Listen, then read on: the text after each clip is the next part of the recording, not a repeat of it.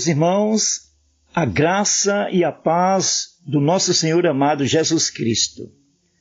Estarei lendo em João, no capítulo 19, dos versículos 17 ao versículo 22. Tomaram eles, pois, a Jesus, e ele próprio, carregando a sua cruz, saiu para o lugar chamado Calvário, Gólgota em hebraico, onde o crucificaram e com eles outros dois, um de cada lado, e Jesus no meio. Pilatos escreveu um título e o colocou no cimo da cruz. O que estava escrito era: Jesus Nazareno, o Rei dos Judeus. Muitos judeus leram este título porque o lugar em que Jesus fora crucificado era perto da cidade e estava escrito em hebraico, latim e grego. Os principais sacerdotes diziam a Pilatos: Não escrevas rei dos judeus, e sim que ele disse: Sou o rei dos judeus. Respondeu Pilatos: O que escrevi, escrevi. Senhor meu Deus e meu Pai, aqui está a tua palavra, Senhor, palavra de vida e vida eterna. Muito obrigado, Jesus Cristo.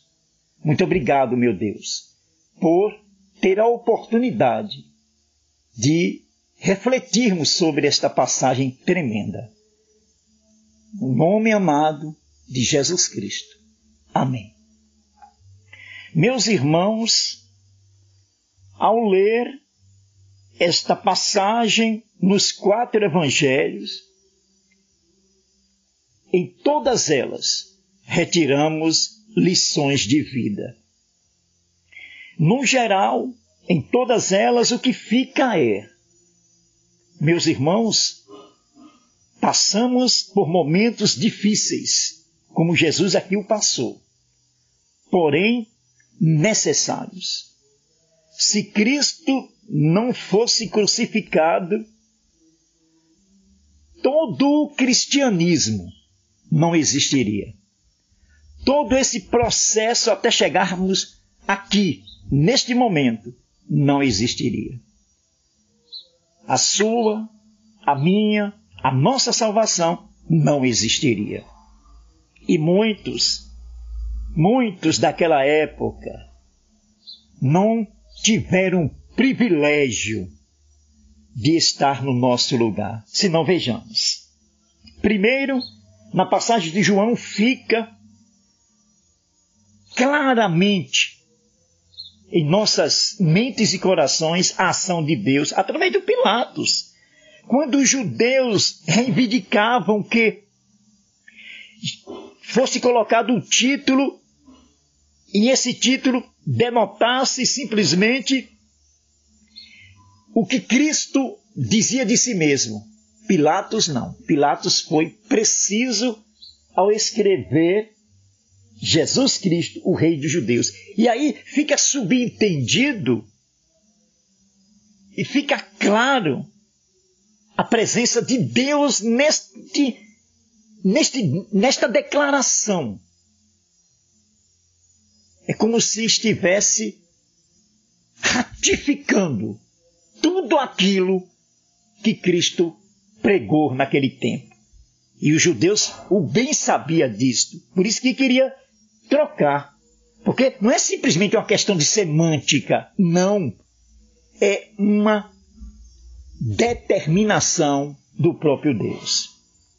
Em Marcos, muitos estavam enganados, eles não entendiam, estavam com a sua percepção totalmente distante de Deus. E os que iam passando diante da cruz, em Marcos 15, na parte 29b, diziam: Ah, tu que destrói o santuário e em três dias o reedificas, zombando de Deus, zombando de Cristo Jesus.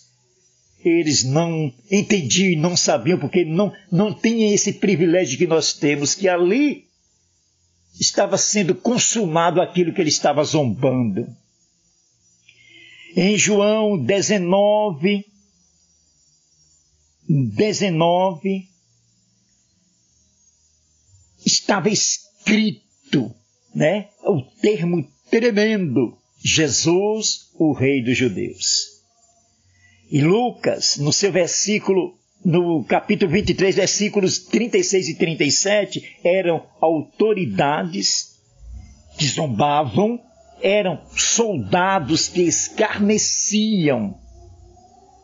Não era simplesmente o povo que passava e, e escarnecia, não. Eram pessoas entendidas.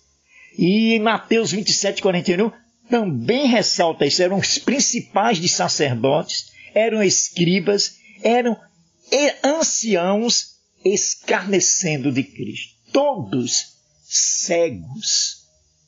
E Cristo foi bem claro quando disse, quando disse ao Pai, a Deus Pai Todo-Poderoso, que perdoasse essas pessoas porque eles não sabem o que fazem.